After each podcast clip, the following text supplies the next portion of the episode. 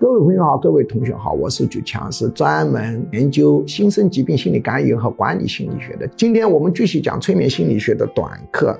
我们今天介绍的是动作异性化、游戏性催眠的一种。在做催眠游戏当中，有一个项目也是经常被人选的，就是通过催眠以后，指令你现在的动作像女性，或者你现在的动作像男性。一个男的要学女的动作，其实学起来是比较难的。一个女的动作变得非常阳刚化，也是比较难的。